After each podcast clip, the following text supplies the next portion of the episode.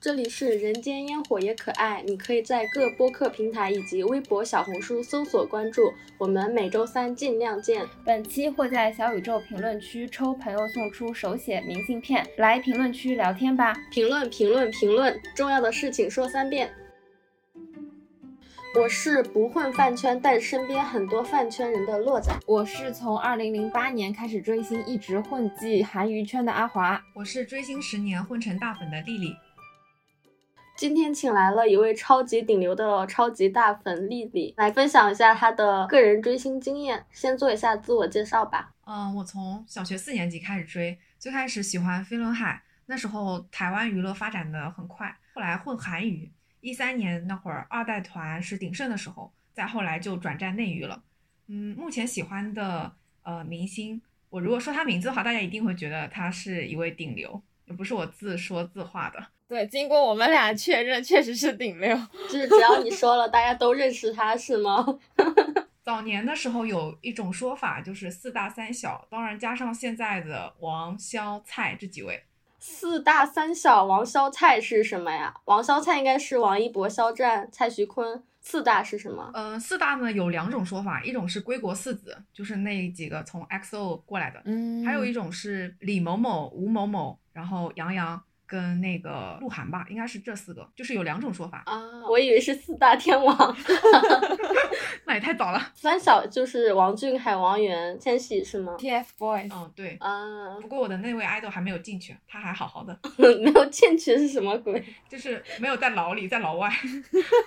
大家现在对偶像的标准都已经这么低了吗？我在此，我也希望他以后好好给我交税啊，这是最重要的。对，千万别把自己干进去了。那你现现在的追星状态是什么样的呢？基本上就是半退圈吧。嗯，就是我经常会登上我的那个饭圈号去看一看他的动态，但是很久没有说过话。嗯，应该是从二零年开始就没有说过话了吧？听起来有点像那种老母亲的心态，就是已经不太关心了，但是时不常的上去观望一下大家的情况。是的。我有时候上那个大号，看到我们家跟对家粉丝又撕起来，我还会去控点赞，还会去点一下赞，加热一下。使命在召唤。那你在自我介绍时候提到自己是大粉，那大粉是什么意思呀？我还第一次听到这种称呼。大粉从字面意思上来说，就是你的呃个人微博号粉丝很多，嗯，但是实际上呢，其实不能从粉丝数量来衡量你是不是大粉。比如说我自己的微博数，呃，微博粉丝数应该是没有过一万的，但是呢，跟我互关的很多好友，包括我自己线下认识的或者线上我们俩互相关注的，有很多呃追星的朋友，他们都是有几十万的粉丝。那样的话呢，就会形成一个怎么样的情况？比如说我发一条微博，嗯，只要我的朋友稍加转发的话，我那条微博过一千是比较容易的。嗯，有一些戏精呢，他怎么样？他就是为了营造自己是大粉的形象，他就给自己微博买粉。这两年是有点微博有点管控了，但是前两年买粉是很便宜的，一千个粉丝好像是三十块钱人民币，就会有人去买那种粉丝，然后再认证一下大 V。但其实那样子并不能说明他就是大粉，他发一条微博可能没有人理的。所以总结下来的话，我觉得大粉应该是在呃某一个粉圈当中，他有他说的话是有一定影响力的人，这个是叫做大粉。然后大粉他有很多类型的呀，嗯，除了我刚刚说的那种的话，其实更多的是饭圈的意见领袖吧。那还有一些，比如说。嗯，产出专门做视频的，呃，修图的，然后还有一些是站姐。站姐的话，她有一些是会开站子的号，有一些她也有开自己个人的号。这样的话，她也是很容易变成大粉，粉丝比较多嘛。慢慢的，然后她说的话也会有一定影响力。嗯。还有就是圈子里一些氪金粉，就是很有钱的。你一般是 idol 嘛，到了生日的时候不是都要应援吗？一些特殊的节点，除了生日啊，还有出道日这种的。有钱的话，他可能这一个节点他就会做很多应援，他就会晒很多张公告图啊，然后其他的一些大粉就会去也去帮忙转发，意思就是哇，有人为我们 idol 付出了，哇，这个姐姐好棒，就是类似于这种话的。然后转着转着，那这个出钱的人他慢慢粉丝也就多起来了。当然。最直观的是看你粉丝的数量，但是我觉得深层次的还是看你说的话能不能够影响到别人。嗯，就要看他发的那些帖子转评赞互动如何，是吧？不然就都是假粉，可以这么理解。是的，我如果要去观察一个人，这个人他在这个饭圈有多少分量的话，我就会看他的转赞评，我不太会去看他的粉丝数量。哦，你要看的是那个一些关键的核心数据，是吧？嗯，是的。还有他的就是那种互关的，他的互关的好友是不是都是那种在饭圈说话比较有分量的人？他有些有些人 我也看到过，也挺逗的，就是。他总共才两千个粉丝，他关注一千个人，他的两千个粉丝里面有一千个都是跟他互关的，这种我觉得可能 就没有什么用。哎，你是怎么凭借自己不到一万粉的这个量级，然后打入几十万大粉的这个饭圈粉圈的呀？嗯，最开始的时候，我应该也算是属于意见输出的那一种吧。嗯，当然我我也有修图跟做视频的，但是不是很多，前者表达意见会更多一点。嗯，然后。我去线下追的时候，嗯，认识的几个朋友，那几个朋友是粉丝比较多的，嗯，然后我跟他们互关了之后，他们转我的话慢慢转多了，然后我就粉丝就慢慢一点点涨上去了。但是，嗯，相对来说，就是呃，我的我说的话分量还是不如我那些朋友的吧，因为他们毕竟几十万的粉丝，这个数量还是有一定差距的。那我就直接问个问题了，你们大粉都有几十万粉丝嘛？那你们可以用这个号来赚钱吗？然后赚的话都怎么样赚的？是围绕追星相关的来赚钱吗？分几个类型吧。最简单的第一种就是打广告，因为呃你粉丝多了之后嘛，嗯，你号子是很容易上热门的，就会有那种各种微商的呀、算命的呀，就那种直接会来找你打广告。算命的，你们没有看到过吗？有之前一个微商有找过我，是干嘛的？卖袜子的，好像还是卖丝袜的，我记得。就是请你们帮他掐饭吗？对，纯纯的一条广告这样。对，是的，是的。而且那时候我好像只有四千多粉丝，那一条广告应该是几百块钱。不过那也是几年前了，那时候微博还是比较，就是我们圈还是比较顶的时候。那还挺容易的呀。而且各个圈其实规矩不同，我们圈规定了是不允许的，就是如果有大粉掐这种饭的话是会被骂的。但是我现在看到有一些别的饭圈是无所谓的，就是认认定你的号是你自己的。但是在我以前混过的一些圈的话，他会觉得你这个号是属于这个 idol 带起来的，就是是这个 idol 的粉丝给了你的热度，嗯，所以你不能借用你的号来赚钱。每一个圈子规矩不同，你们圈还挺严格。嗯，是的。然后还有一种呢，就是卖东西。这个的话，除了站姐卖东西之外呢，产出也可以卖东西，就是有一些。他会根据 idol 的那个个人形象画那种卡通画，然后呃用来制作钥匙扣啊、卡贴啊那些的手包垫啊什么的。是的，是的，这个也是各个圈子不同吧。但这种是不是其实不太赚钱？因为我也有其他朋友在追星嘛，然后他也会做一些什么徽章啊、贴纸啊这种周边。然后反正我作为一个路人，我就觉得挺贵的，我就觉得很没有必要。这个东西很普通，然后你又卖这么贵，是为什么？然后我当时朋友跟我解释的就是，因为你如果没有大批量生产的话，它单个的成本是很高的。就你看我现在做之前，我可能会在微博发一个投票，或者是给大家互动，问大家喜不喜欢，然后评论区都会说快做快做，我要买我要买。你看到呼声很多，但是真正做出来需要让大家花钱的时候，买的人就没有几个了。所以说这样下来，它的卖不出去多少，然后它就只能提高单价来挣钱，是吗？嗯，你刚刚说的那个情况是存在的。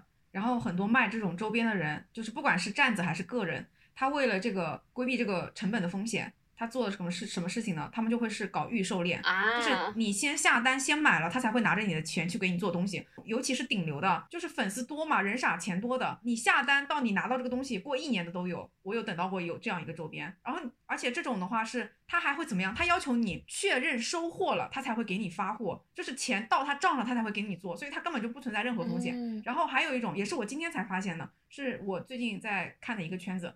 他是那种小的博主，就是他自己的一个个人产出的，他把自己画的画拿来卖，他就只是卖个五十份、四十份，就是其实是很少的。他这个五十份、四十份是怎么样都卖得完的，所以也规避了你刚才说的风险。就是只要是卖周边，其实很难亏，尤其是在顶流的饭圈，人这么多，他再怎么样也也都卖得完。而且他这种饭圈的周边，最主要的也是非常多人爱买的，就是 PB photo book，就是一一本册子，然后那个册子上面呢，全部都是站姐拍的 idol 的照片，有一些都是未公开的，嗯，但是呢。他所谓的未公开，其实你那一场活动其他的照片，就是很多站姐肯定就是是有拍过的，你是看到过的。就这种 PB 我是非常不爱买的，基本上一本 PB 搭搭上一个毯子或者搭上一个杯子吧，就一个很小的，他们总合起来这样一个套装会叫一个 set 嘛，这样一个 set 顶流饭圈的话都是都是以一百六十八打底的，贵一点的话是一百八十八，确实还卖挺贵的。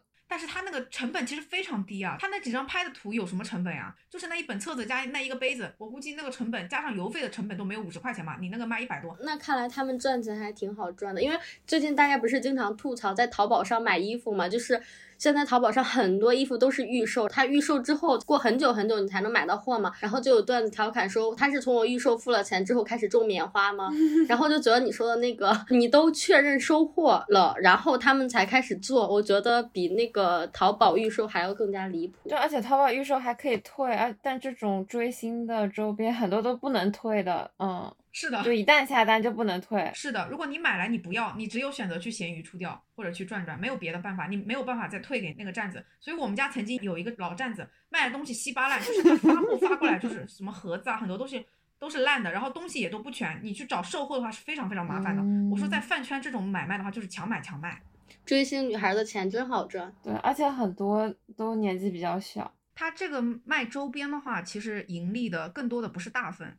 主要的还是站子，嗯，只是有一些产出的大粉的话，他也会卖东西，而且那一些产出大粉作为个体户这样来做的话，相对来说，它卖的个量不会很大，它其实质量还是比较高的。嗯，然后呢，除了卖周边之外呢，还有一种赚钱的方式呢，就是卖门票。嗯，就是在大粉跟后后援会成员的手里的话呢，他们是很容易拿到票子的，要么就是跟公司有联系，工作室会直接分票，要么呢就是通过一些活动。现在的话，因为疫情是比较少的。以前的时候，嗯，线下的活动还比较多。比如说，他会有什么赞助商？赞助商呢，他会说送什么门票，但是他是有要求的。他经常会在微博上搞一个什么活动，然后，嗯，某一个人他的转赞评数量是最高的话，就可以拿到拿到这张票。那在这种情况下，其实大粉是最容易拿到张票，因为他们本身粉丝数量就多呀，他们转赞评很容易就多。所以大粉一拿到票，他如果不自己去的话，他就会把这张票卖了。我之前就有遇到过这种情况，就是。我爱豆开演唱会，我们家的后援会成员他是可以拿到票的，然后那个人就把那张票给卖了，而且是费用是相当高，就几千块钱，他卖的甚至比黄牛还要高。我后来进的那场活动，我是从黄牛手里买的，就是自家人宰自家人，是真的手狠，真真的蛮狠的。不是说追星是一家人吗？现在怎么又开始自家宰自家？在钱面前，没有人是一家人，大家都是陌生人。好吧。就平时在网上都是姐姐长妹妹短，到了真正要 交易钱的时候，大家就露出了真面目。还有第四种方式就是扫码，其实你们也都可以看到，各种微博大 V 都有的，饿了么的一个码，你扫了之后，比如说你不是会领到几块钱便宜吗？就比如说呃一块钱，在你把那一块钱消费掉的时候，就是你去付一个五块钱，然后不是可以便宜一块钱吗？对面那个人那个账号的人也是可以收到一块钱的，嗯，然后大概在我还有只有六千多粉丝的时候，我有一天我也挂了一个那个嘛，到那那时候就是我我好友圈所有的人都在挂，我说那我也挂一个吧，嗯，然后我那一天赚了两百多，就是只那一天，哇，好棒呀，饿了么好有钱啊，我当时其实粉丝真的还在我们圈算少的。然后因为那一天太多太多人发那个码了嘛，就第二天就被我们家散粉，就是有人开始组织起来，就联合说了，说你们大粉就是拿我们赚钱的，然后所有人就把都把那个码撤了。你们家果然正义感很强。我现在想起来，我有几个互关的好友，真的，我记得当时他们就十几万还是二十几万粉丝吧，我那一天都能赚到两百的话，他们一天赚个两千应该不是问题吧？嗯。后来慢慢大家说的多的话，就是也没有什么人发，而且后来的话，那个红包数量慢慢减少了，一开始好像有几块钱的，慢慢慢慢现在就只有几毛钱了，大家。发的也就少了，我看现在饭圈的人好像是不怎么发那个的。对，而且发那个其实观感还挺不好的。对啊，就很像那种微商，对，就很 low low 的。嗯，是是的。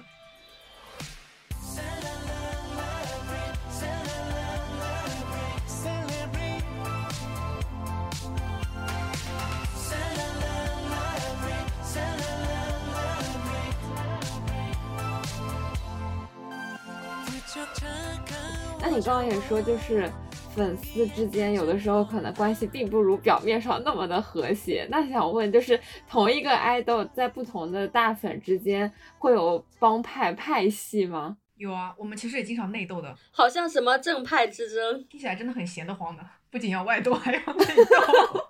好有意思啊！我感觉像一个 发展非常繁盛的一个体系，就是一入这个饭圈门，里面好多规矩啊。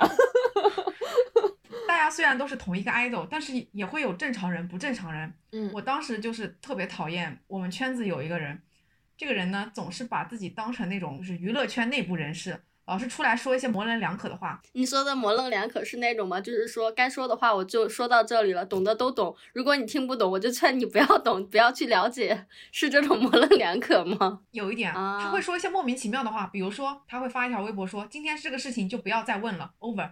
然后底下就会有一堆人问到底发生什么事啊？怎么了？怎么了？到底怎么了？快跟我说！你说你要不就直接说出来，你要不就别说啊！我就很讨厌这样的人。故弄玄虚。对啊，嗯、饭圈里面也会有一些人，他是真的知道一些内部瓜的，这种人一般都是纸粉。纸粉是什么呀？又出现一个陌生词汇。嗯，这个词应该还挺冷门的，我我也是通过你才第一次知道。纸粉它其实本身的全称是职业粉丝，就就是指的是公司团队，嗯、他直接下派到呃粉圈来的，那他们都会伪装起来，他不会跟你说我我就是跟上面有联系的，他不会这样子，他会伪装成普通的粉丝，然后再把自己慢慢包装成大粉，哦再来引导一些风向，这种就是职业粉丝。他们其实就是公司派到粉丝群体里的间谍，是吧？是的，是的，呃，你们真的好专业啊！还有什么官方下场当间谍？因为我最近刚好在看《伪装者》嘛，我就觉得你们比那些谍战啊、情报部门一样。他们也会嗯搜集一些饭圈的信息啊、动态什么反馈给上面，相当于中间一个桥梁吧。嗯我觉得得更多的是一个引导的作用。有比如说现在的很多艺人团队之间不是很爱争那个番位嘛，电视剧的番位，然后底下的一些粉丝就在那儿较劲。就其实我觉得这应该是有团队受益的。嗯，最开始是没有人在意番位这个东西的，怎么就莫名其妙较上劲了？哦，而且之前不是什么孟美岐和吴宣仪总是说他们两家就是很喜欢杠起来吗？这种会不会也是 公司里面就是 搞了一些托儿在里面做鬼？可以直接点名说吗？这个我觉得我都不是他们两家的粉，我都知道他们两家关系不好，这个就是应该是一个人尽皆知了吧？他们两个同一家公司的嘛，他们俩都是月华的，可能自己同一家的人内斗到概率可能不是很大。嗯，就是双方那种，尤其是之前那个，我能点名吗？就是杨紫跟那个吴某某，他们俩因为那个电视剧番位不是撕的特别特别厉害吗？我觉得粉丝这种应该是有一定的接受到上头的指令的吧。嗯，那你们平时会如何分辨纸粉和普通粉丝呢？首先呢，就是你要在这个饭圈混得久，因为你初来乍到的，你你人都不认识，肯定没有办法分辨这个人到底是普通粉丝还是纸粉，对吧？嗯，第二个呢，就是观察他说话的一些语气。这有什么说法吗？你可以举个例子。我曾经发现我们圈的一个纸粉，怎么发现的呢？这个人在我刚入圈的时候，他他还说他自己是个男的。后来有有其他的朋友跟我说，他跟那个大粉在私底下见面了，发现那个人是个女的。后来那个人又变成了一个男的，就是他为什么会变来变去呢？其实是因为他的号子一直在交接，就是一会儿给男的，一会儿给女的，所以他这个人才变。嗯，就这样被我发现了我们圈的一个纸粉。还有一个呢是，当我家的艺人出现公关危机的时候，我有发现我们圈的一个人，他会在他好友圈说一些引导我们该怎么做的话。我觉得这个话的话，一般的粉丝是说不太出来的，比较像是学过公关的人说的话，哦所以让我觉得这个人应该是脂粉。一般的这种脂粉的话，他们很低调的，他们不会像我前面说的那种很讨厌的粉丝露两个包袱给你，好像自己很懂一样。他们往往是不会轻易说一些话的，他们也不会在圈里说啊，明天明天要卖杂志啦，大家要记得呃记得去买呀、他才不会说这些话，他到关键时刻才会出来。这就是有料的都不吱声，然后成天在外面 喊的都其实没有料。是的，那这种区分起来应该很难的吧？因为你们粉丝本来就是情感比较浓烈，然后比较喜欢表达，然后把大家抱成一家的人，所以分辨起来应该还是有点难的吧？只有像你这种投入了很多时间跟精力，然后通过逻辑跟自己的经验才可以判断出来。尤其是你要在一个饭圈待了很久，这一点就已经很难了，起码得待个五六年吧。因为纸粉的话，其实在这个艺人初期发展的时候，他就会进入粉圈的。你一定要你要比他待得久的话，其实蛮难的。养兵千日，嗯用兵一时的感觉。抓间谍不好抓呀。那看来我们国家那段时候应该更加困难吧？最近看《伪装者》，看得我非常的难过。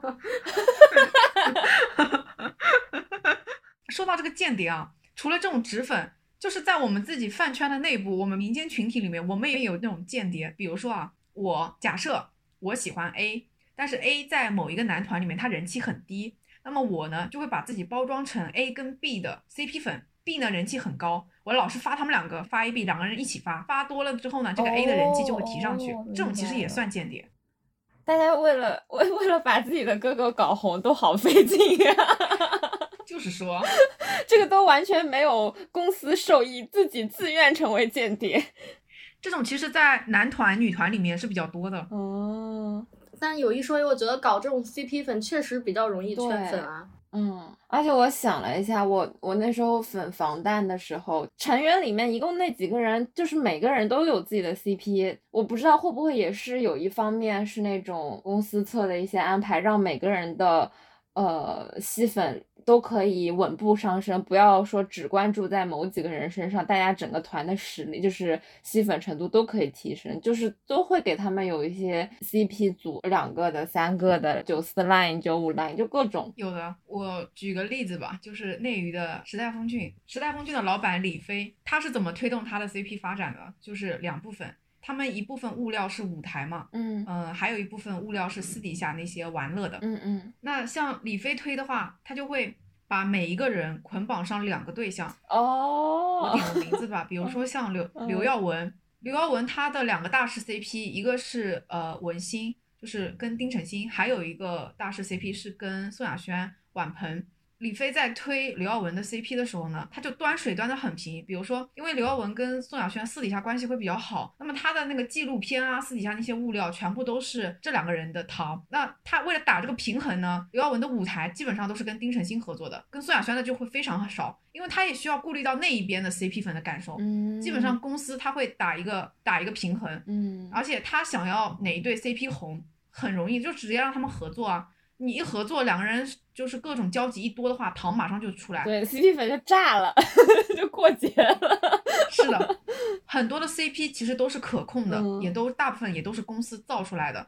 你像两个人真的关系很好的话，嗯，这种公司当然会去推，但是公司会控制，不会让你这对太红，或者不会让那一对太死。是的呢，感觉 CP 营销应该都是一些人为的痕迹。我之前好像有看过一个选秀节目，当时就是，嗯，应该有一个 A 是比较红，属于那种人气很高上位圈的，然后另外一个 B 呢，他的人气都不是很高，但是因为 A、B 他们两个是 CP。比较火，所以 A 的粉丝就说啊，我一定，我们一定要把 B 给投上去，让他陪我们的 A 多走一段路。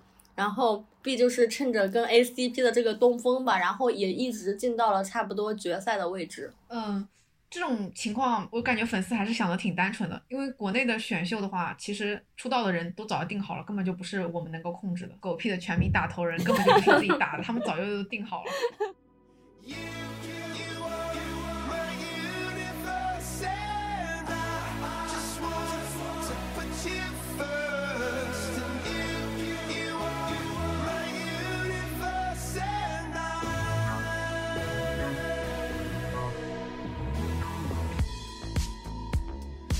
在网上经常看到一些人就觉得啊，我自家的哥哥好惨啊，呃，什么经纪人也在欺负他，公司也在欺负他，合作的剧组什么也在欺负他，甚至有的还说助理都在欺负他。这种你们是真的这么觉得的吗？是真的觉得你家哥哥很惨吗？嗯，我此前混饭圈混得很深的时候，我是真的这么觉得的。而且粉丝有，往往他们有这种想法的时候，是因为他们在做比较，他们在跟同事比较，他们在跟同公司的一些师哥啊、师姐或者跟师弟师妹在比较。在我当时，我是真的这么觉得的。我会觉得公司给另外一个队友的待遇更好，会让我觉得很不满。而我的 idol 呢，就是非常有天赋，可是公司却没有给予他同等的资源。但是现在想来啊，因为现在我相对来说还是在 solo 追星吧，我会觉得只要有一个艺人，他能够进入你的眼睛，他的名字你记得到，我就觉得这个艺人他不会他不会惨。最惨的还是我们打工人，对吗？没错，真的说的太对了。这这些艺人他们的付出跟收入根本就是不对等的。现在也有艺人在那里卖惨，说什么自己接不到戏，他们接就算接不到戏，他们随随便便一个活动，就这样简简单单一个活动都有几万块钱，而我们普通人一个月收入才多少？我们普通人一个月几万块钱都已经日子过得很好了，好不好？你们有听过那个零七幺三再就业男团吧？就是路虎、苏醒他们几个。嗯，听过他们前段很火。是的，我之前在小红书看到，说他们当时还是很糊的时候去参加那个蘑菇屋，就是算是作为他们一个转折点吧。嗯他们那个蘑菇屋价钱蛮低的，就是去那样两天一夜八千块钱。你这样听是不是觉得他们好惨啊？竟然只有八千块钱。嗯可是你换到现实来说，我一个月才赚八千呐，他们惨个屁呀、而且他们两天一夜就是大家坐在房子里面弹弹吉他聊聊天，对啊，然后后面的所有后续工作都有别人的后期来完成，然后我们就是那个每天要九点上班，然后九点才下班，坐在对呀那个电脑前面帮他们加花字、做剪辑、搞搞什么后期。当然，这个八千我是不确定的，我只是在小红书上看到。只是其实相对来说，八千对于他们来说确实已经很少了。但是就算他们是两千、一千，那也很多啊。就是去玩两天，两天一夜旅游，你就拿个一两千，那还不多啊？对，就我以前在追星的时候也是会有这种想法。啊，你也觉得他们很惨吗？对我也会觉得天呐，我的团好惨呀！他们都说什么经纪公司只给他们睡地下室，然后他们团，因为我之前是追 Super Junior 嘛，他们团早期有十三个人，然后就说都要打地铺啊什么，就反正说他们生存环境非常的艰难。然后除了一些生存环境上的苦之外，他我们还经常会去和同家的东方神起做对比嘛，就比如说什么新专的速度啊、啊质量啊、回归的成绩啊之类的。就虽然我没有去参与比较，但是其实是当时是有明显的分派，就是说。呃，蓝家人和红家人的关系其实是不是那么好的？尤其是当假如说同公司两个这样的大男团同时回归的话，那那种就是竞争的感觉会更加强烈，然后就会有很多比较。嗯，所以就有的时候是真的觉得我们家团 有受到欺负，或者说觉得凭什么他们有我们没有这种感觉。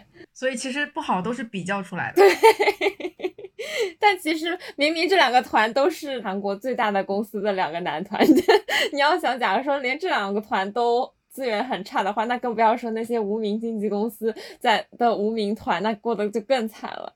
我是刚刚才知道，他们居然是一个时代。那他们是同时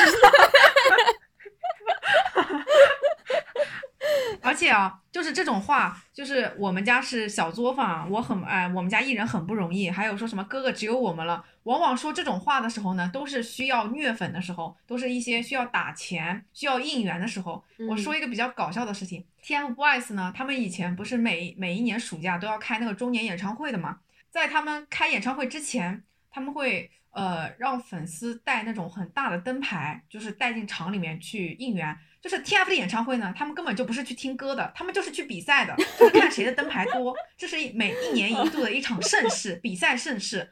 然后呢，在比赛进行之前呢，他们各家的大粉就会说说，哎呀，我们哥哥好惨啊，哥哥只有我们了，就是我们哥哥都被公司打压，怎么怎么样。然后呢，就开始虐了自己自己家粉丝，心疼自己，然后就哥哥纷纷带着大大灯牌进去应援。然后呢，到了。当演唱会当天呢，网上就是大家都开始关注他们团。当当然，其实他们这整一个事情就是网上是全程直播的。我记得当时各个豆瓣小组全程直播他们饭圈的事情。开演唱会当天呢，各家大粉就会调换口径，就会开始说：“看我们家是最强的，我们家灯牌最多，我们家声音最大。不是说好了你家人最少了吗？怎么到这时候又你家人最多了？反正那个话是一套一套的。那天说大家努力没有白费，就靠我们这样举灯牌把哥哥顶成了 top。哦，我想起来了，他们他们这个 TF 这个团不是本来团有一个颜色，后来三个明星各自有一个颜色嘛，但是没有人举橙色，就是三个明星在上面举着橙色棒，但是下面都是 没有橙色。是的，而且他们不是要举那个大灯牌进去，然后那个灯牌就我就是我我是怎么知道这个事情的呢？我我在他们呃早就是一六一七年的时候吧，我当时买我自己家灯牌，那个灯牌还是比较大的，就是很厚的那种，嗯嗯、其实不是就是不是很好举的。然后到有一年的时候，大概一九还是二零年的时候吧，就我我我去我去买那个灯牌，我发现哎，我说怎么有这么薄的了？然后那个厂家就跟我说说。是那个王源家研究出来了一种那个灯牌，那个灯牌就是跟沙一样，就是那个沙上面直接写了一个源字，就他们已经把那个灯牌都已经进化了。然后他还那个厂家还跟我说说那是王源家嗯、搞的什么专利，但是当然你说中国义乌嘛，无所无所不能，什么专利不专利都拿来模仿了。我就说灯牌怎么越来越薄了？这叫市场倒逼技术优化吗？我是没想到，就追星追着追着手里的板儿不沉了，变轻了。然后那个 那个那个厂家还跟我说说他们 TF 的粉丝真的是真的是牛的，就是什么什么东西拿到他们手里都能够进化。然后我还记得有一年，呃，也是暑假的时候，忘记哪一年了，我首页开始转一张图，就是 TF 到南京还是上海开演唱会的吧，就是那个城市的摄像店，就是他们站姐不是要拍图吗？但有一些站姐她可能带机子不方便，或者说呃懒得带怎么样的，就去租当地那个摄像馆的那个照相机，所谓的就是叫大炮吧，就是那种很长的那种佳能的那种机子。然后我看到一张图，就是所有的全部用行李箱，啪啪啪，全都是那个照相机放在那里。嗯然后底下就会有人说，这个城市今天的照相机已经被帝国姐姐租完了，好狂啊他们！带动了整个低迷的摄影器材租借行业。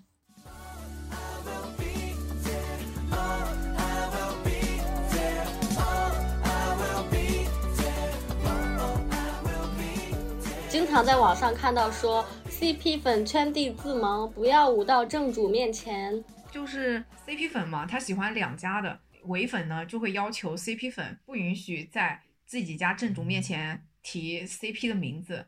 在粉圈里面其实是有这个鄙视链的，就是唯粉基本上是比 CP 粉是要高贵的，但我并不这么认为啊。为什么会造成这种局面呢？是因为大部分的粉圈的话，唯粉一定是比 CP 粉要多的，人多势众的嘛。嗯那嗯么就不敢欺负人家了，就只能唯粉欺负 CP 粉了。但是这个这个怎么说呢？大家都是追追星的，有什么分低级高级呢？对吧？唯粉呢还会说 CP 粉意淫啊，说呃你意淫我的 idol 跟别的一个男人或者别的一个女的在一起，怎么能这样呢？我就会在想啊，有一些伪粉，他还要跑到自己家偶像底下喊老公、哥哥、弟弟、宝宝，那人家真是你老公啊，人家真是你宝宝啊？那也不是啊，那你不也照样照样在意淫人家吗？就说来说去，大家都是一样的呀，你有什么好高贵的？无非就是伪粉人多一点呗，就是 CP 粉基本上是打不过的。我好像很少有看到一个粉圈说 CP 粉能跟伪粉对打的，嗯哦，也不是没有啊，前两天还有个打架的，你们有看到吗？是那个博君一笑，有看到那个吗？在一个会场里面打起来了。是真的打起来了吗？是的，在线下打起来了，唯粉跟 CP 粉打起来了。哦，哎，我之前知道蔡徐坤有一个挺大的 CP 对象叫做王子异嘛，也是他们那一届的。然后王子异跟蔡徐坤的粉丝好像叫异坤 CP。呃，之前就有一次是你说的这种 CP 粉舞到正主面前，应该是他们 蔡徐坤下机场或者是去一个活动的时候，然后一群人围着说易坤是真的，易坤结婚了，就是对着蔡徐坤喊这样的口号，然后搞得当时也非常的尴尬。我当时朋友圈有一个人很喜欢蔡徐坤嘛，他就好像也发了什么小长文、小作文在朋友圈讨论这件事情。所以说这种 CP 舞到正主面前，是不是你们内部也都很讨厌啊？我作为 CP 粉的时候不讨厌，我作为唯粉的时候讨厌。啊，就是磕 CP 的时候就不讨厌，不磕的时候就讨厌。对啊，对啊，就是怎么快乐怎么来嘛。对不，过说句实在话，就是如倘若我不追，我就作为一个局外人，你舞到正主面前舞一下怎么了？你在他面前喊一句“你们俩是真的”又怎么了？他耳朵他耳朵怎么听一下又怎么了？他赚这么多钱听一下怎么了？哦，我还想知道，我经常看到两个词语叫做皇族和太子，应该指的是那种很有资源的人吗？比如我之前看女版《青春有你》的时候，大家说安琪。说经常说她是皇族，然后现在呢，就是经常听到大家说什么易烊千玺、陈飞宇，然后也说他是太子嘛，就不太理解这些词语的定义。这个皇族太子呢，他其实表面意思就是指的是那种资源非常好的人，但是一个 idol 的资源好不好，有公平的，也有不公平的。嗯我觉得像你是那种皇亲国戚啊，你是大导的儿子啊，你你家里有什么背景的，这种没得说，就是你天生投胎所带来的。然后也有那种呢，是你混的慢慢混的好了，你自然而然资源跟上去的，这种也是没得说，你靠你自己努力的。还有一些呢，就是你在一个团里面，说说的太明白，我怕挨骂。你在一个团里面，像你刚刚说的那种选秀出来的限定团，他有一些人他是不配这个出道位的，然后他进了这个出道团，我觉得那他就是皇族，嗯，因为你的这个团最开始的时候，我们游戏规则是怎么说的？全民打头的，是全民 pick 你，你才能出道。现在没有人 pick 你，你却出道，这种我觉得是真皇族、真太子。其他的，你说像王一博啊、易烊千玺，人家流量这么大了，那资源自然而然跟上去了，你有什么办法？王一博是有一个绰号是叫月华太子吗？那有什么办法？他赚得来钱啊，月华不杜华不去捧他捧谁啊？嗯那人家又不傻，对吧？这种我觉得还行。我觉得真正的那种皇族太子是德不配位的，是你拥有你所不应该拥有的东西，这种就叫皇族太子。嗯，哦，那之前那个女版创造营有一个女的叫陈什么来着，是易烊千玺他们公司的一个女生，嗯，叫张一凡，张一凡，她好像就是人气就一直不是很高，但是他最后还是出道了，然后大家就觉得，因为他背后是易烊千玺他们那个公司嘛，然后可能存在一些什么公司置换资源之类的，就是呃，我现在把你们公司的人给。带一个带到我们团里面，然后到时候我们这边有什么的话，你们要给我什么资源，或者是说你要把易烊千玺什么王俊凯的商务优先跟我们合作，是这种吗？那你看现在有合作吗？我好像没有看到说张一凡那边有给团提供什么资源吧？哦，那就不晓得了。但是他应该就是皇族吧？这是可以说的吗？我我猜想啊，你刚刚说的是一种情况，应该是有资源置换的一些，但是我想还有有没有可能还有一种更简单直接的情况，公司直接给钱？嗯，那别的公司也都挺有钱的，那别人也可以给钱啊。嗯，你说的有道理，在大家都有钱的前提下，但是我好像确实没有看到说他们有什么资源置换的吧，也有可能是我不太了解那个那个团应该叫什么团，就是张一凡那个团叫什么来着？呃，樱桃少女三零三，哦，对他们那个团的商务有跟呃时代峰峻其他的艺人挂钩的吗？我好像没有什么印象哎，因为其实 TF 的资源还是比较强的，一些顶奢啊，一些商务什么的，但是我好像没有看到樱桃三三零三有什么代言的什么顶奢的吧？我后续没有了解过，因为我不会像你一样本着研究的心态去很深入的了解，我只是浮于表面的吃个瓜。哦，也有可能是这样子。他们作为团的话，他们的那个艺人的分成是不一样的。也许时代峰峻让渡更大呢，就说我们可以让让你们多赚一点，类似这样的吧。哦，还是你专业。说到这个，我想到一个之前的一个古早的事情，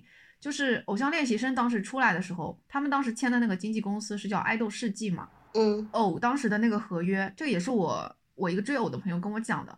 偶当时的合约，呃，签的呢，团体的那一部分很少，所以你们能看到偶合合体的时候非常少。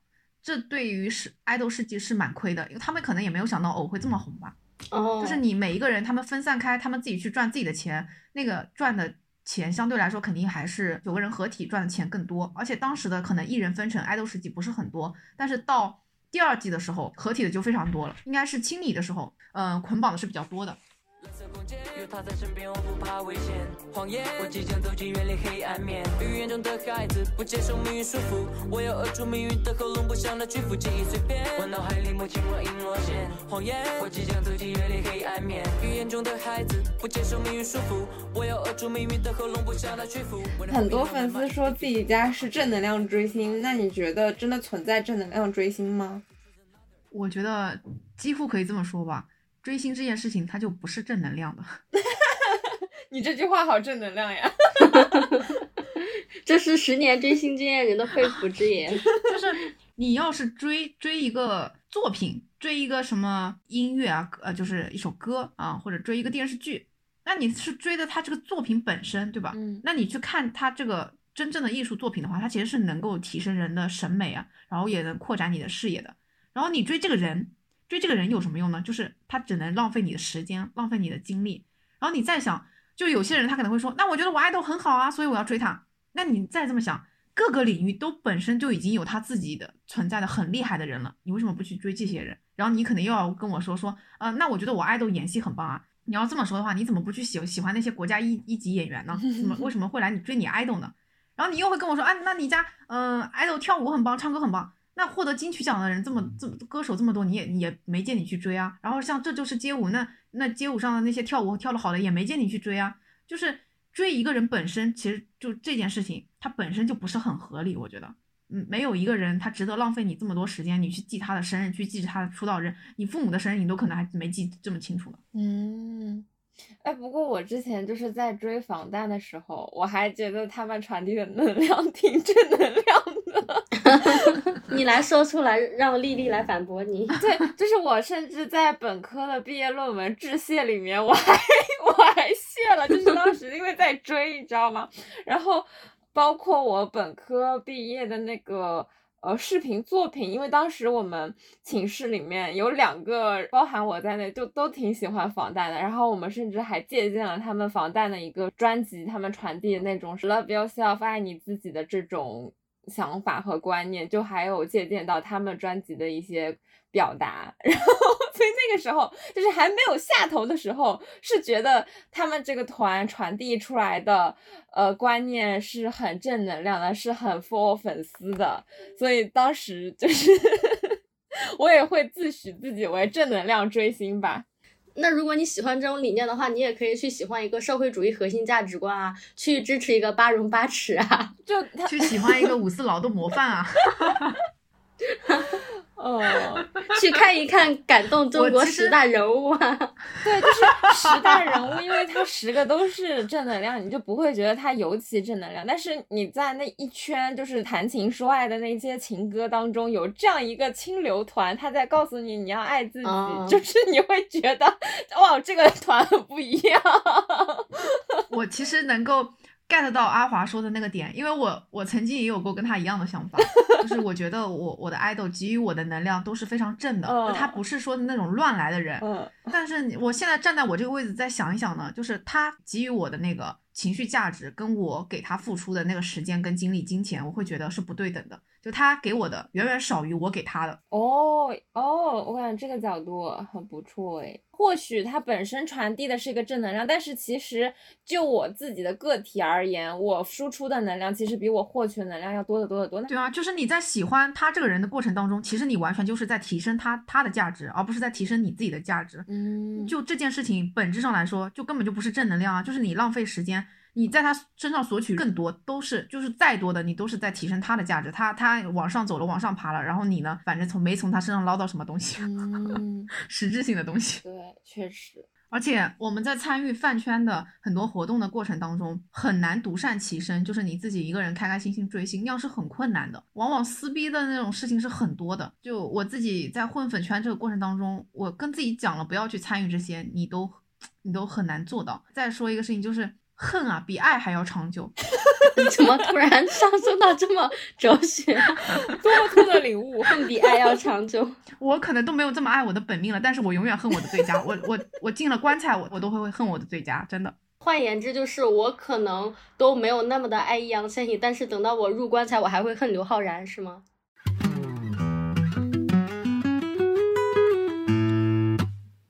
由于这期聊天内容比较长，所以说我们拆成了上下两期，会于近日加更，大家敬请期待哦。可以添加微信可爱 FM 幺幺幺七加群一起聊天，有任何选题或者建议，可以发送至邮箱人间烟火也可爱的首字母小写幺幺幺七 at 幺二六点 com。也欢迎大家在爱发电给我们发电支持哦。